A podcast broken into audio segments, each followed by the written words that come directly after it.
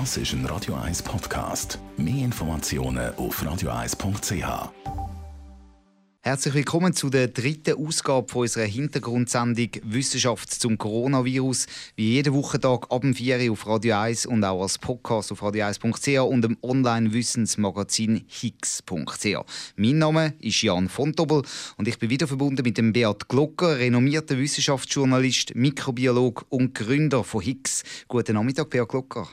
Ja, hallo Jan von Dobbel.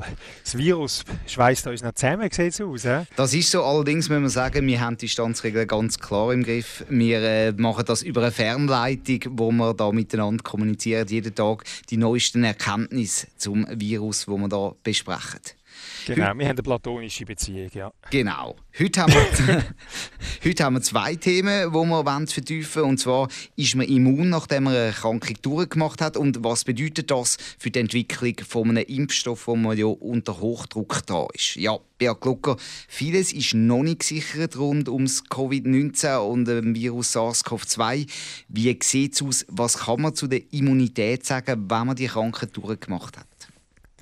Also prinzipiell ist es so, dass das Immunsystem lernt von einem Erreger, den es mal hat müssen bekämpfen und man nennt das so das äh, immunologische Erinnerungsvermögen.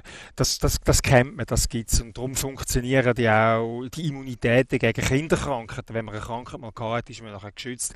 Jetzt weiß man aber auch von gewissen Impfungen, dass die sich dann wieder ausschleichen. Jetzt sagen wir Tetanus, Starkrampf, muss man alle 18 Jahre erneuern. Also es gibt Immunitäten, die immer haben und es gibt Immunitäten, die sich ausschleichen. Jetzt beim SARS-CoV-2 ist es so, man hat Anzeichen, dass man könnte immun sein, nachdem man die Krankheit durchgemacht hat. Aber es gibt auch widersprüchliche Berichte von Leuten, die aus einem Spital als geheilt entlassen worden sind und nachher wieder erkrankt worden sind. Und Kritiker sagen, das sei der Beleg, dass es eben nicht immun mache. Weil meine Einschätzung ist, dass die Menschen entweder zu früh aus dem Spital entlassen worden sind, also zu früh als geheilt deklariert worden sind, oder der Test hat irgendwie nicht, nicht richtig funktioniert. Also, so das allgemeine Wissen über Immunität deutet darauf hin, dass man eine gewisse Immunität ob länger oder weniger lang nach der SARS-CoV-2-Infektion auch wird davontragen. Und das kann natürlich eine riesige Chance sein. Man hat da ja auch eine Studie gemacht, BioArchive. Dort ist äh, so eine Studie publiziert worden, wo man gemacht hat mit Rhesusaffen, wo man das wirklich getestet hat. Die haben man infiziert. Dann hat man gewartet, bis sie äh, wieder gesund sind und hat nochmal quasi versucht zu infizieren. Und diese Studie, die zeigen doch, äh, so eine Immunität, mindestens bei diesen Rhesusaffen, die hat es gegeben. Genau, diese Studie, die gibt es. Die ist, das muss man allerdings auch sagen, das sind vier Affen sind in diesem Versuch gewesen. Und glaube, die Immunität haben sie nur mit zwei oder mit drei festgestellt. Die anderen sind immer noch im, im, im, äh, im Versuchsprozedere. Aber es ist, es ist erfolgsversprechend. Und das sagt zumindest, dass ein paar Tage, vielleicht Wochen, ähm, die Immunität anheben. Und das Ziel wäre jetzt natürlich herauszufinden, ob das auch Monate oder sogar Jahre anhebt. Also wir sind auf dem Weg, dass man nachweisen dass so eine Immunität tatsächlich ähm, äh, sich aufbaut. Dann eben die grosse Frage ist, wie lange ist man immun? Bei SARS, bei der herkömmlichen SARS, ist man drei bis fünf Jahre immun. Wäre das realistisch? Gibt es Anzeichen, dass das auch bei dem neuen Virus SARS-CoV-2 möglich wäre? Oder ist das wirklich auch noch viel zu früh, um so etwas zu sagen? Also meines Erachtens ist es zu früh, um das zu sagen, weil wir haben ja niemanden, der vor vier Jahren mit SARS-CoV-2 infiziert worden ist. Also alles, was man jetzt sagt zu dem Thema, ist Spekulation oder vielleicht Extrapolation. Äh, aber, Wenn wir vielleicht schnell erklären, Extrapolation heißt? Ja, dass man einen, einen, einen Wert, wo man in der Gegenwart misst, nachher in ein Rechnungsmodell oder in ein theoretisches Modell tut und unter gegebenen Randbedingungen glaubt, es wird sich so entwickeln. Oder? Das ist ein bisschen wie eine Wetterprognose. Aber wenn man das System nicht ganz gut kennt, kann man das nicht sehr gut voraussagen. Und das System, das wir jetzt mit dem zu tun haben, eben das SARS-CoV-2, das kennen wir eigentlich noch sehr wenig. Also ich würde sagen, Erfahrung aufgrund von anderen Immunitäten deutet darauf hin, dass es mindestens ein paar Jahre anheben könnte. Aber wer sagt, das ist so, der macht Kaffeesatz lesen. Und, und ich will mich jetzt nie darauf rauslassen. Aber es deutet sich an, dass eine Immunität könnte Und es wäre logisch, dass das Immunsystem eben lernt, weil wir kennen das immunologische Erinnerungsvermögen. Also es wird sicher einen Effekt geben. Und dann kommt aber noch hinzu, sagen wir, wir hätten jetzt eine Impfung gegen SARS-CoV-2 und wir mhm. kennen das von der saisonalen Grippe, oder? Die saisonale Grippe verändert sich wahnsinnig schnell und darum ist jedes Jahr der Erreger wieder ein bisschen anders. Aber so eine Hintergrundimmunität besteht. Darum werden auch nicht jedes Jahr alle Leute krank an der saisonalen Grippe. Also jetzt Aber das ist die große Frage natürlich, wie sich das neuartige Coronavirus auch verändert. Wie schnell sich das verändert, das spielt natürlich eine wichtige Rolle, ob man dann immun bleibt. Absolut. Eben, äh, mindestens eine Grundimmunität hat man, weil man so etwas Ähnliches schon mal gesehen hat und man wird vielleicht nicht so schnell krank oder die einen werden krank, die anderen nicht.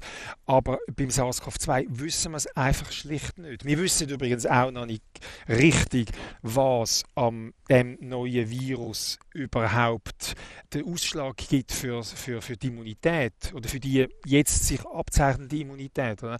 Im Moment schauen alle Forschenden auf die sogenannten Spikes. Das sind die Fortsätze, wo eben wie das Röhnli Corona mhm. aussehen am Virus. Und die Spikes sind äh, entscheidend. Man muss sich vorstellen, das sind wie so, wie so Höckli, wo in die Zelloberfläche von unseren, sagen wir jetzt, Rachenzellen, äh, Schleimhautzellen einhaken. Und dann kann das Virus seine Erbinformation injizieren und unsere Zellen kappern. Im Moment können, konzentrieren sich alle auf die, auf die Spikes, aber vielleicht gibt es noch andere Elemente an dem Virus, wo vielleicht für die Infektion oder für die Immunabwehr äh, entscheidend sind. Das wissen wir noch nicht, aber im Moment konzentrieren wir uns auf den einen Teil, auf die, auf die Zacken. Genau, und so eine Immunität, die wäre ja extrem wichtig, auch damit man einen Impfstoff entwickeln kann. Und das ist ja die große Hoffnung, dass es einen Impfstoff früher oder später dann gibt. Wie weit ist man da? Gemäß Weltgesundheitsorganisation sind 40, eine andere Quelle sagt 44 ähm, Forschungsansätze registriert, die auf der Suche nach einem Impfstoff sind. Äh, am Mensch ist ein einziger in einer sogenannten Phase 1 Versuch. Alle anderen sind äh, Labor oder kurz vor Phase 1. Was das ist die Studie in den USA, wo man mit 45 Personen gestartet hat. Genau, wo jetzt einfach, da, man hat sogar die Patientin 1 hat man gesehen, wo sie mhm. ihre ersten Spritzen bekommen hat. Und äh, Phase 1 heisst aber nicht, dass die nachher äh, groß geschützt ist. Man schaut einfach einmal, ob der Stoff im Mensch verträglich ist, oder? Also wenn die nachher gerade einen Kreislaufkollaps macht, dann ist es natürlich nicht gut. Also man muss zuerst mal eine sicher noch nicht wirksame Dosis verabreichen, um mal zu schauen, was macht das Ding, oder? Und, und da gibt dann mehrere Stufen, Phase 1, Phase 2, Phase 3 und bis es dann an vielen Leuten äh, ausgetestet wird, ist es ein recht langer Weg. Aber wie gesagt, von diesen 40 bis 44 Forschungsansätzen ist eine gesichert in der Phase 1 und die anderen sind noch nicht am Mensch. Das bedeutet, es wird noch lang dauern natürlich, bis ein Impfstoff dann wirklich für die breite Bevölkerung auch zugelassen und umeinander wäre. Muss ja dann auch noch produziert werden.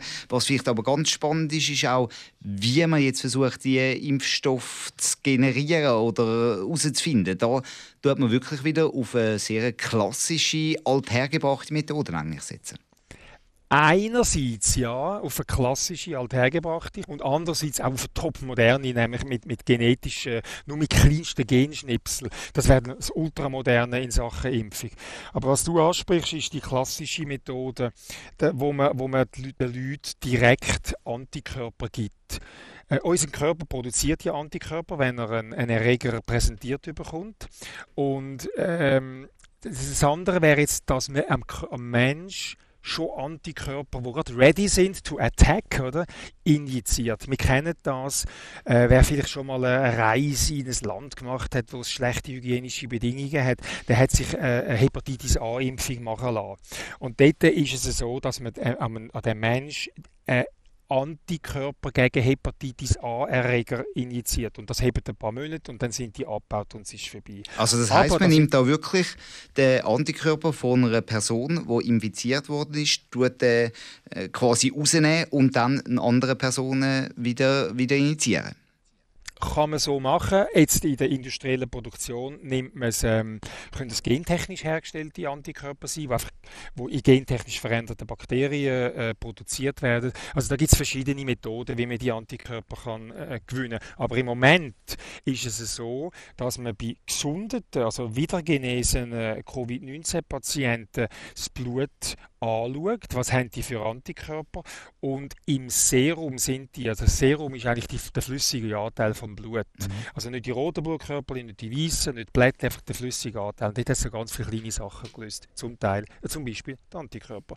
Und dort drin, in diesen Blutseren von genesenen Patienten hat es so Antikörper. Jetzt ist die Frage, welches ist der richtig, wo nachher etwas nützt. Es hat verschiedene Antikörper, den muss man finden. Im Moment sucht man den gegen das äh, Spike äh, vom, vom Virus. Und es wäre sogar denkbar, und erste Ansätze laufen, dass man mit Seren, also wirklich mit Blut von genesenen Patienten, das an andere Menschen injiziert und die so denen ihre Abwehr, Immunabwehr eigentlich äh, überkommen. Ja. Man könnte, wenn man so eine Serumverabreichung hat, was jetzt der erste Schritt wäre, könnte man Menschen, Personen, die besonders exponiert sind, damit impfen oder, oder abwehrfähig machen. Mhm. Zum Beispiel, ich denke jetzt an, an ärztliches und medizinisches Personal. Jetzt ist natürlich die große Frage, wann wäre so ein Impfstoff ready? Wenn jetzt die Ansätze, die man da verfolgt, ähm, aufgehen, wie lange würde das dauern? Da braucht es ja ausführliche Tests, weil man geht auch gewisse Gefahr ein natürlich. Ja, also man sagt, vor einem Jahr hat, hat niemand, hat niemand den, den Impfstoff. Also, und das ist schon wahnsinnig ehrgeizig, wahnsinnig schnell. Es gibt ganz wagemutige Experten, die sagen, die neun Monate haben wir, aber dann ist er noch nicht zugelassen. Also dann muss er noch zugelassen werden, oder? Und die Zulassung prüft eben, ist alles mit sauberen Verhältnissen, also saubere Verhältnissen gemacht worden, stimmen die Forschungen, mhm. stimmen die Resultate und so weiter. Und dort kann man ein bisschen Zeit gewinnen, das gehört man man jetzt auch über die... Da gibt es auch Abkürzungsmöglichkeiten. Oder? Ja, Abkürzungen habe ich nicht gern, wenn, wenn man das... ja gut, Aber auch, priorisieren kann man das sagen. Ja, genau, genau. Genau. Weil Abkürzung tönt so, als würde man, nicht, würde man das nicht sauber machen. Oder? Äh, Zulassungsbehörden gehen normalerweise einfach vor, was reinkommt, wird behandelt, weil jeder hat das Recht auf, auf, auf, auf Zulassungsbehandlung.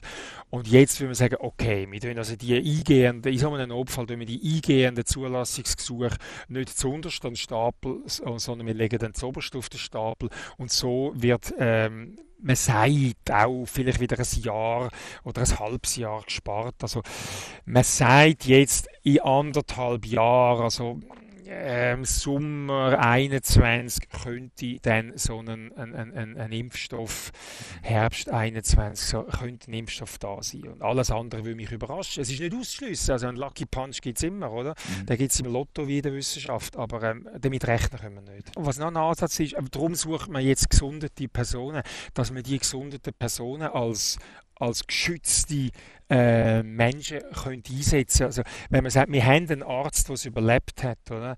dann sagen wir, okay, dann tun wir sicher den einsetzen und nicht einen, der gar noch nicht infiziert ist. Der, der hätte dann wieder so einen Protection Shield. Oder? Das, mhm. darum, darum will man ja möglichst viele Leute suchen, die auch das durchgemacht haben. Die wären sicher. Die könnte man zum Beispiel fragen, ob sie möchten äh, an besonders gefährdeten Stellen arbeiten. Mhm. Oder? Das wären wie unverwundbare äh, Einsatzkräfte. Oder? Das ist noch so ein kleiner Nebeneffekt. Das wäre der eine Ansatz, den man natürlich jetzt verfolgt. Der andere Ansatz zum Impfen generieren wäre, dass man den genetischen Ansatz wählt. Genau. Jetzt muss man wissen, eine, eine, eine Immunisierung, eine Impfung, eine Abwehrreaktion passiert immer vom Immunsystem, weil es gewisse Teil vom angreifenden Erreger erkennt. Jetzt da könnte es beim SARS-CoV-2 könnte es eben die Spikes sein. Meistens sind es irgendwelche Oberflächenstrukturen, das können auch irgendwelche Proteine oder Zuckerketten, irgendetwas an der Oberfläche sein.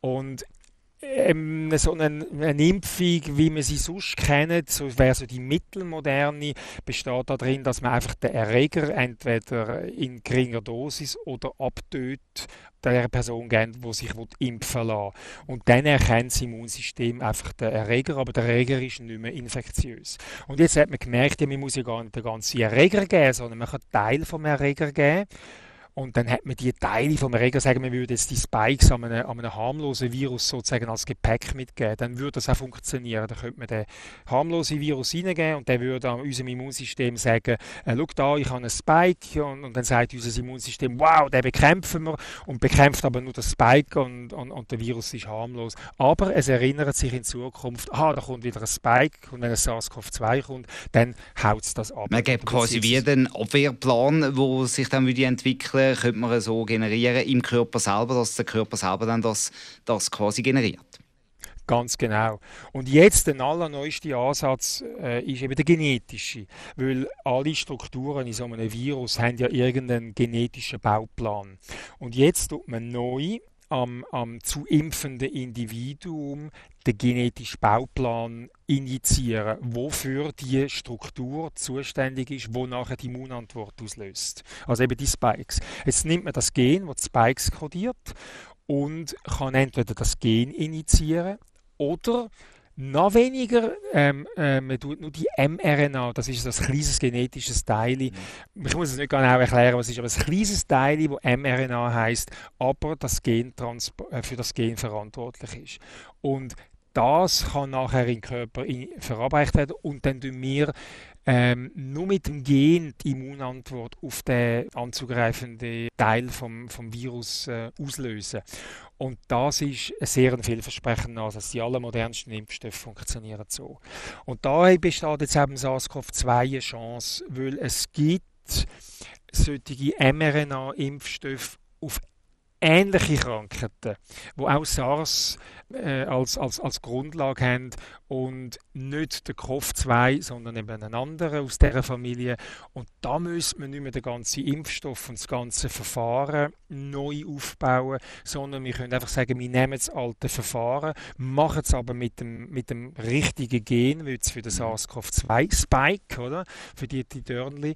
Man würde bekanntes Wissen ausnutzen, würde es eigentlich adaptieren auf den SARS-CoV-2 und könnte das so mit der genetischen äh, Matrize können impfen. Und könnte das dann schneller gehen? Das ist eine von der sehr vielversprechenden, wenn es darum geht, einen dauerhaften Impfschutz äh, herzustellen. Ähm, weil, wie gesagt, die, die, die Antikörper, die wir initiieren, die bauen mhm. sich irgendwann ab. Das ist nur ein vorübergehender Schutz. Oder? Also das wäre dann wirklich eine Impfung, wo ein Mensch Jahre oder meinetwegen sogar das Leben lang geschützt mhm. wäre, wenn es dann so wäre. Aber auch der wird nicht in den nächsten Wochen und Monaten können eingesetzt werden, gehe ich davon aus. Äh, auf keinen Fall. Also ein rechter Teil, wenn es mir recht ist, sogar der größere Teil von diesen 40 bis 44 Projekten, äh, fokussiert eben auf den genetischen Ansatz, sei es mit der mRNA oder sei es mit DNA, am, zu impfenden Individuen eben verabreicht. Ja. Wir müssen also sicher noch ein bisschen warten, bis da ein Impfstoff kommt. Ist aber natürlich wichtig, dass man da auch das Hintergrundwissen hat und dass man die Ansätze weiter verfolgt. Wir wären bereits schon am Ende der heutigen Folge Wissenschaft und Coronavirus. Besten Dank, Bea Glocker, Chefredakteur und Gründer vomWissensportal higgs.ch und wir hören uns morgen wieder. Wir sehen uns morgen. Da, ah, hören, hören, wir sehen uns gar nicht. Genau. Adi. genau. Adi. Jetzt haben wir den schönen Bogen vom Anfang zum Schluss. Genau. Bis morgen in dem Bis Fall. morgen. ja. Das ist ein Radio 1 Podcast. Mehr Informationen auf radio1.ch.